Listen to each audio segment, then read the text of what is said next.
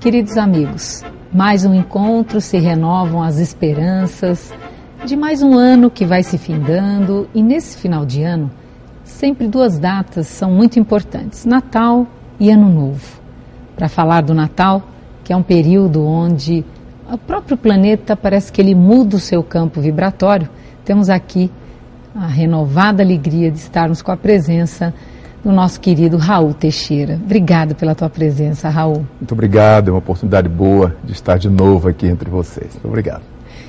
E vamos começar falando sobre o significado do Natal, sobre o significado dessa data, Raul. O Natal, naturalmente, é nascimento. Todos nós temos os nossos natais, o dia que nascemos.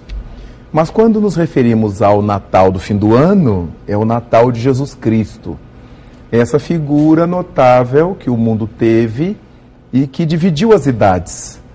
A vinda de Jesus ao mundo foi de tal magnitude que a história foi dividida em antes dele e depois dele. Curiosamente, esse vulto não aparece nas páginas grandiosas da história, como aparecem Júlio César, Napoleão e outros vários. E ao mesmo tempo é importante porque, sem que ele tenha merecido essa atenção dos historiadores, salvo algumas poucas linhas em Flávio Joséfo, ele mexeu na história do mundo, porque passamos a contar o tempo antes dele e depois dele. Então, Jesus foi o marco divisório dos tempos e podemos tirar essa mensagem para a nossa vida. Ele também é marco divisório para o nosso tempo interno. Nós somos uma criatura antes de Jesus, antes de conhecê-lo, antes de travar contato com sua mensagem, e somos outra pessoa depois dele. Também a nossa vida espiritual, Jesus consegue dividir em antes e depois dele. Não é à toa que o apóstolo Paulo, ao escrever aos Efésios, disse-lhes: No passado eres trevas antes de Cristo. Agora, porém, sois luz. Andai, pois, como filhos da luz. Então, o Natal é essa oportunidade de divisão de águas, de divisão de tempos, de divisão de comportamentos. Daí, a mensagem fulgurante do Natal. Uma vez que ninguém sabe exatamente qual foi a data de calendário em que Jesus veio ao mundo? Primeiro, porque ele era uma criança comum, filha de uma tecelã, de um carpinteiro, e quem é que ia se preocupar com isso? Com o nascimento de uma criança do povo. Depois, porque os calendários foram modificados. E nós estamos sob o calendário de Dionísio o Pequeno, Dionísio Exíguo, ou calendário gregoriano. E a partir disso, foram encaixados aí dois meses que não existiam quando Jesus nasceu: os meses de julho e de agosto, ambos de 31 dias, ambos em homenagem a dois grandes imperadores romanos. Daí então, nós pensarmos que o nascimento de Jesus Cristo é independente de uma data de calendário. Embora a tradição nos aponte o 25 de dezembro, mas como escreveu um grande escritor de São Paulo, o professor Pedro de Camargo, que nós aprendemos a conhecer sob o pseudônimo de Vinícius, escreveu uma página notável: Jesus nasceu onde e quando? E diz Vinícius que para Maria de Magdala, por exemplo, Jesus nasceu naquele dia em que ele falou da vida espiritual, retirou-a da prostituição, da tormenta, da vida equivocada. Jesus nasceu para Judas Iscariotes, no momento em que Judas se deu conta de que o amigo não se ia defender, que ele era superior à condenação dos judeus e dos romanos. E o remorso de Judas, a dor moral de Judas, fez com que agora então Jesus nascesse para ele. Jesus nasceu para Simão Pedro depois das três negações. Quando o galo cantou e ele se apercebeu de que Jesus houvera falado a verdade, quando estabelecera que o homem da terra é muito mais frágil do que propriamente mal. Por isso, Pedro, que tinha garantido que morreria por ele, logo depois o negaria, diante do medo dos soldados e da população. Logo, Jesus nasce em nós, em cada Natal, desde que abramos a alma para que seja Natal em qualquer dia do ano. Como fazer para harmonizar esse, esse toque que você deu de espiritualidade, que é uma preparação espiritual para esses dias, com a preparação material para esses dias, Raul? Ocorre uma grande coincidência na nossa sociedade, porque no final do ano é exatamente quando nós temos que acertar as contas com o Estado, com o poder do mundo. Temos que pagar certas coisas, certas dívidas vencem, não queremos entrar o ano com tais e tais compromissos, não podemos. Então, as pessoas ficam muito mobilizadas por esse dinheirismo do final do ano o 13 terceiro salário de um, o 14 quarto do outro, o salário do outro que não tem. Então ficamos nessa tormenta. Todo mundo quer arrumar sua casa, pintar a casa, mudar os móveis, comprar roupa nova, e aí surgem os presentes. E essa história dos presentes nós podemos encontrar na história da humanidade. Porque quando se comemora o solstício de inverno na Europa, era exatamente a data em que se faziam as festas do solstício de inverno. O solstício começava no dia 22 de dezembro na Europa, na Europa Central. E as festas do início do solstício duravam três dias. Nessa festa do solstício, se homenageava ao deus Apolo, que era incumbido, segundo a mitologia de carregar pelos céus afora o carro formoso do sol.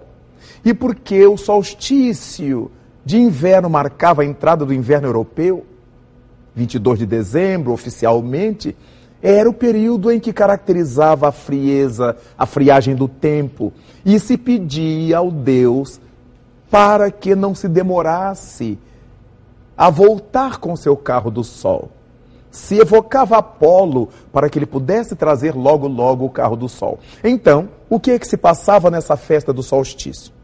Durava três dias, repitamos. As famílias, as senhoras, as vizinhas, trocavam entre si mimos que elas mesmas faziam. Fosse um pão caseiro, um pano trabalhado, bordado, ou alguma iguaria, algum objeto feito por elas era trocado entre as donas de casa. Nesse período, as pessoas, por causa do inverno, comiam frutos secos que eram trabalhados ao longo do ano, porque nesse período do inverno eles não tinham outras coisas mais fáceis para comer. As frutas, além de tudo, quase sempre oleaginosas, era responsável pela manutenção da temperatura do corpo. Desse modo, aprendemos a comer frutas secas com os europeus. Aprendemos a trocar presentes com as mulheres europeias, que trocavam entre si as coisas que faziam. E no terceiro dia do solstício, o dia 25 de dezembro, é, era o dia em que se fazia em Roma a grande festa em homenagem ao deus Apolo. Em torno do templo de Apolo se realizava uma procissão levando-lhe a estátua. E em torno ainda do templo havia várias barracas, barraquinhas, tendas, onde as pessoas comiam e bebiam ao longo dos três dias. E para continuarem a comer e a beber, elas faziam uso dos vomitórios públicos para que pudessem esvaziar o estômago e voltar a comer tudo de novo. Era uma festa pagã como nós chamaríamos agora. Porque as pessoas se davam aos excessos da mesa, do sexo, de tudo o que era possível. Então, quando a igreja romana teve que escolher uma data para colocar Jesus, já que ele não fazia parte do panteão da igreja. Tinha que se ver uma festa que fosse importante. Jesus houvera sido transformado no Deus romano. Deixara de ser o peregrino das estradas e se transformara numa divindade. Destronar o Deus Apolo. E então a igreja decidiu que tinha que ser uma festa que reunisse maior número de pessoas em Roma. E essa era a festa do solstício de inverno, em que as pessoas ali iam para as festas, as bebidas, a procissão de Apolo. E a partir daí é que foi consignada a data de 25 de dezembro para que se homenageasse a Jesus de Nazaré. Até hoje, então, percebemos que prevalece a festa do solstício. Por quê? Porque as pessoas muitas vezes não sabem nem quem é o aniversariante, mas estão dispostas a beber muito, a comer muito, a gastar muito, quando Jesus pede apenas um tipo de presente: o coração humano. No entanto, vale a pena nos lembremos de que não há nenhum crime em reunirmos a nossa família, os nossos amigos, para um jantar, para uma ceia. Não há nenhum crime em nos valermos dessa data para trocarmos presentes entre os amigos, já que não fazemos isso ao longo do ano ou fazemos muito poucas vezes. Não há crime nenhum, não há pecado nisto. O grande elemento que nós precisamos pensar é de ter em mente e ensinar aos nossos filhos, aos nossos alunos, aos nossos educandos, que o presente, a ceia, o material não são o Natal. Nós nos aproveitamos do Natal, da evocação da data, para isso. Mas isso tudo que a gente faz e compra e vende não é o Natal. E aí fica tudo bem, porque nos nossos aniversários também trocamos presentes, ganhamos presentes para homenagear alguém que nasce ou que nasceu naquele dia. A festa é de Jesus. Nós temos algo a lhe dar. E ao lado disso, nós comemoramos, brindamos, trocamos presentes, trocamos roupa nova. Vale a pena. Jesus é o Senhor da alegria, já diz o evangelista Lucas: Eis que vos é nascido alguém que será para vós motivo de muita alegria. Eis que vos é nascido o Senhor, o Salvador. Então, Jesus é motivo de alegria. Ninguém precisa comer rapadura só no Natal. Ninguém precisa fazer sopa de osso buco só no Natal. Pode-se comer o que quiser, o que se puder. Mas seria tão bom se a gente, aproveitando a nossa ceia farta, nunca esquecesse das crianças que passam fome, dos velhos asilados que passam fome Enquanto a gente troca de roupa e muda os móveis da casa, nunca esquecêssemos daqueles que moram nas ruas, nas sarjetas, que estão nus, que passam frio no inverno por falta de uma peça de roupa. Não é crime nós gastarmos o que podemos para fazer a nossa festa. É um crime de lesa fraternidade gastar tanto conosco e esquecer do nosso semelhante. Daí então, o Natal é essa festa de coração. Depois da ceia, depois dos presentes, no dia 25, por que, que a gente não passa meia hora num asilo de idosos, conversando com eles, levando um sabonete para uma vovó, para um vovô? Por que, que a gente não passa 15 minutos num presídio, visitando aqueles irmãos nossos que são cobrados pela sociedade, num orfanato? Por quê? Que não visitamos alguém que mora na rua para lhe entregar um pratinho de comida, um doce, alguma coisa que a gente tenha abundantemente em nossa casa. Mas sem deixar de lhe dizer uma palavra sobre o Natal de Jesus. Hoje estamos evocando o Natal de Jesus. É dessa maneira que nós vamos pensando como é que podemos juntar o mundo profano a essa festa em homenagem a Jesus. Gostamos de usar, de comprar, de ganhar, tudo bem. Mas antes de tudo, nunca esqueçamos de quem faz aniversário nessa data. Antes de partirmos as iguarias da ceia, reunamos a nossa família, oremos em agradecimento a esse Senhor tão amigo, tão notável, que é Jesus para nós. E certamente o nosso Natal terá outro brilho, porque antes da festa do mundo, nós entramos em contato com o grande homenageado, que é Jesus. Hoje, o nosso querido convidado, Raul Teixeira, que nos envolve com o tema Jesus, Natal. Como é que nós podemos nos preparar para esses dias, para que possamos extrair ao máximo desse, desse contato conosco e com Jesus? Eu convido você a participar do Clube Amigos do Espiritismo. Esse é um clube que você todo mês recebe na sua casa um livro. Um livro que vai fazer você se emocionar, refletir, pensar, vai trazer elementos para você poder se transformar. Por 15 reais apenas, você recebe mensalmente em sua casa um livro. Você quer maiores informações para saber como se associar? Entre no site www.amigosdoespiritismo.com.br.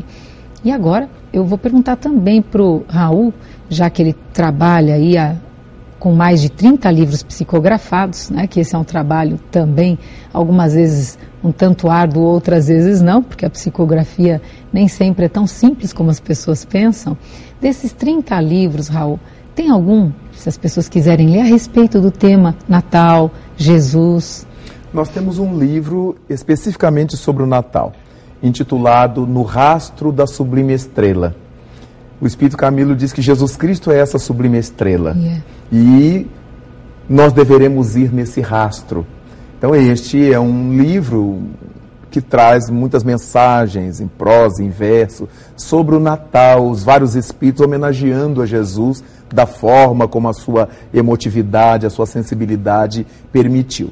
De modo que no rastro da sublime estrela é a nossa obra que se refere ao Natal especificamente. E temos um outro trabalho de que fala de Jesus Cristo, quem é o Cristo, de Francisco de Paula Vitor. E ele se utiliza das próprias autodefinições de Jesus e comenta e desenvolve em páginas notáveis, porque Jesus se autodefiniu em vários momentos.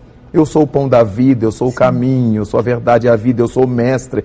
Então, Paula Vitor vai tomando cada uma dessas autodefinições de Jesus e vai desenvolvendo para nós. Foi Lindo. Cristo que disse que ele era aquilo. Então agora o Francisco de Paula Vitor desenvolve. E é um livro de muita beleza e de muita atualidade. É, Quem é o Cristo? Todos da editora Frater. E eu te pergunto, já eh, fazendo uma ponte com o primeiro bloco, como é que são os natais? Ou lembrando alguns deles da instituição, que aliás gostaria que você falasse um pouco dela que tem a ver, inclusive, com todo esse trabalho, né? já que os recursos financeiros que vêm dos livros são para o remanso, são para fraterno. O remanso fraterno. Fala um pouquinho, como é que são nosso, os natais do remanso? Nosso Natal do remanso a gente distribui ao longo do ano. Temos várias oportunidades de atividades com as nossas crianças, eh, evocando a importância de buscar o bem, de viver para o bem e de homenagear esse mestre que a gente diz que Jesus é o nosso mestre, mas às vezes não nos deixamos conduzir por ele. Ao longo do ano distribuímos isso. Isso é caso pensado, já fazemos isso programaticamente. Mas a criança, quando chega essa época de Natal, ela se envolve, como todos nós, Sim. na época, no clima, na propaganda, na televisão. Então, nós sempre fazemos uma atividade em que elas se apresentam com números, cantam e declamam. E às vezes conseguimos alguém que vá distribuir algum presente para elas e, e, se veste de Papai Noel, porque a criança vive a realidade do seu tempo. Ao longo do ano todo mostramos a ela que isso é uma brincadeira, que o Papai Noel é uma brincadeira não pomos na mente dela que Papai Noel é uma verdade absoluta. É uma brincadeira que as pessoas fazem para dar um sabor diferente à festa. Então, elas sabem que ali está uma pessoa vestida de Papai Noel. Explicamos para ela como é que surgiu o Papai Noel, que um jornalista norte-americano fez essa figura representando Santa Claus da Rússia, que era é, quem ia distribuindo coisas para as famílias pobres. E dizemos a elas que no começo o Papai Noel era vestido de branco. E somente por causa da Coca-Cola ele passou a se vestir de vermelho. A Coca-Cola comprou os direitos de vestir Papai Noel com suas cores. Então, muita gente não sabe por que, que Papai Noel se veste de vermelho e branco, as cores da Coca-Cola. Então, elas adoram saber disto, de modo que o Natal se transforma em cultura para nós, o Natal se converte numa experiência ao longo do ano e temos essa oportunidade de dar para a criança um mimo ou outro que vai lhe servir como criança naqueles dias de Natal nada de um valor estupendo, porque os recursos que nós adquirimos é para dar-lhes vida e não apenas fantasia. De modo que muitos amigos oferecem-nos algumas fantasias, então nós oferecemos para as crianças um brinquedo, uma bola, uma boneca, uma coisa que não é nenhum crime lhes dar, até porque elas são crianças muito pobres e tudo que lhes chega nesse sentido lhes faz uma felicidade grandíssima. Dizemos sempre aos nossos amigos, aos trabalhadores de nossa instituição, para que, ao invés de dar aos filhos um presente caríssimo, porque os nossos filhos ganham presente no Natal, no dia do aniversário, no dia da criança, então não há necessidade de exorbitarmos num presente caríssimo. Damos um presente médio aos nossos filhos, vão gostar muito, e essa outra metade a gente distribui com tantas crianças pobres com uma bola, uma boneca, um carrinho, e essa criança que não tem nada se sentirá num céu. E nós não estaremos pecando por esconder o Natal. Falamos o Natal, do Natal, o ano inteiro, para que elas saibam que aquele presente não é o Natal, lhe foi dado na época do Natal. É muito importante que a gente diga às crianças as verdades que elas precisam saber sem agredir a sua infância. Elas gostam daquilo. Então a gente sabe que é preciso que elas vivam sua fase. Não queremos que a criança fique adulta de repente, mas que ela não mantenha uma ilusão que não corresponde a nada. Porque se a criança pobre não vai ganhar presente, ela vai ficar com raiva do Papai Noel dos outros. Se ela sabe que é o pai da criança ou algum adulto que dá, ela sabe por que, que ela não tem, porque seu pai não pode, porque seu pai não tem recursos. Então, quando alguém lhes dá, ela sabe que é um amigo que mandou, e esse amigo pode se vestir de Papai Noel para dar um enfeite à brincadeira. Então elas abraçam, tiram fotos. Nós fazemos questão de que elas não percam esse fio da infância. Raul, a questão do Natal, que lições nós podemos tirar nesse período todo de todas essas lições para nos preparar para o ano novo que virá? Então, são duas datas muito próximas. Quais são as lições do Natal para o ano novo? Se nós considerarmos que o Natal deve ser uma constante na vida da gente, cada um fará seu Natal no momento mais propício da sua vida como lembramos Vinícius, Jesus nasceu onde e quando? Para cada criatura, Jesus nasce numa época diferente. Então, façamos um projeto de vida para o ano novo em que permitamos que Jesus Cristo renasça sempre em nossas vidas. Quando exercitamos paciência com as pessoas difíceis com as quais teremos que viver quando trabalhamos a nossa verdade, a, a exclusão da mentira tão sistemática das nossas relações, é Cristo nascendo em nós, quando nos disse, seja o seu falar sim, sim, não, não. Quando fazemos esse trabalho de dar atenção às pessoas simples, quando entramos num restaurante, ninguém cumprimenta os garçons, eles são apenas empregados nossos. Quando entramos numa loja, o balconista é apenas um empregado nosso. Às vezes tratamos rispidamente. Quando entramos no ônibus, o trocador, o chofer, então nós aprendemos a lidar com as pessoas mais simples da sociedade como nossas irmãs. Isso é Natal. Foi Jesus Cristo que perguntou: quem é meu pai, quem é minha mãe, quem são meus irmãos? Meu pai, minha mãe, meus irmãos são todos aqueles do bem, os que trabalham em nome do meu Pai que está nos céus. Então nós vamos retirando das lições de Jesus e seu Natal elementos para a nossa vivência ao longo do ano, ampliar nosso quadro de amizades verdadeiras, diminuir nosso quadro de inimizades, porque foi Cristo que orientou Reconcilia-te com o teu adversário enquanto estás a caminho com ele. Vamos pensar quanta gente que a gente não gosta, quanta gente com quem a gente brigou ao longo do ano que está terminando e que eu quero mudar, eu quero me aproximar, eu quero desfazer essa onda ruim. Olha quanta mensagem o Natal de Jesus em nós nos permite viver no ano seguinte. Procurar ser mais saudável eticamente, não cometer erros porque todo mundo está cometendo. Não usar certos vícios porque todo mundo usa. Porque nós vamos dar conta de nós. Foi Cristo que nos ensinou a cada um segundo suas obras. Então nós vamos retirando do nosso Mestre, do nosso Senhor, as lições para vivermos um novo ano com menos tormentos, na busca de paz, de equilíbrio e de felicidade. Suas considerações finais agora, nesse período de Natal e de Ano Novo, Raul. Queremos desejar a todos os telespectadores do Transição os melhores votos de um Natal de bênçãos. Esse Natal de dentro, esse Cristo que nasce em nossa alma e esse Natal de fora, da reunião, da festa, da troca de mimos, da alegria de viver. Queremos desejar-lhes um ano novo repleto de felicidade. Sabedores de que muitas vezes vamos chorar, vamos sofrer, vamos sofrer carências, vamos nos despedir de pessoas queridas, mas essa certeza de que vivemos num mundo de provações, de expiações, de lutas, todas essas coisas são necessárias, tudo faz parte deste roteiro na busca do melhor e do maior, no encaminhamento de nós próprios para Deus. E porque Jesus Cristo anunciou que Ele é caminho da verdade da vida, vamos aproveitar esse Natal para buscar seguir por essa trilha. Ninguém irá ao Pai se não for por mim. Mas aqueles que são budistas, taoístas, islâmicos, hindus, não importa. Através dos seus líderes, dos seus ídolos, de Muhammad, de Buda, Aqueles que seguem Lao, Confúcio, não importa, eles são mensageiros do bem.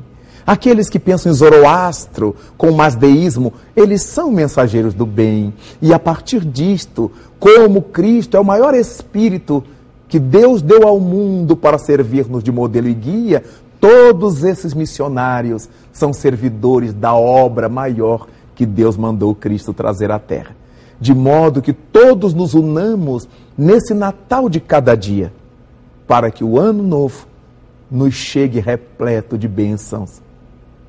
E que assim seja. Obrigado pela tua presença, Raul. Obrigado pelo teu carinho.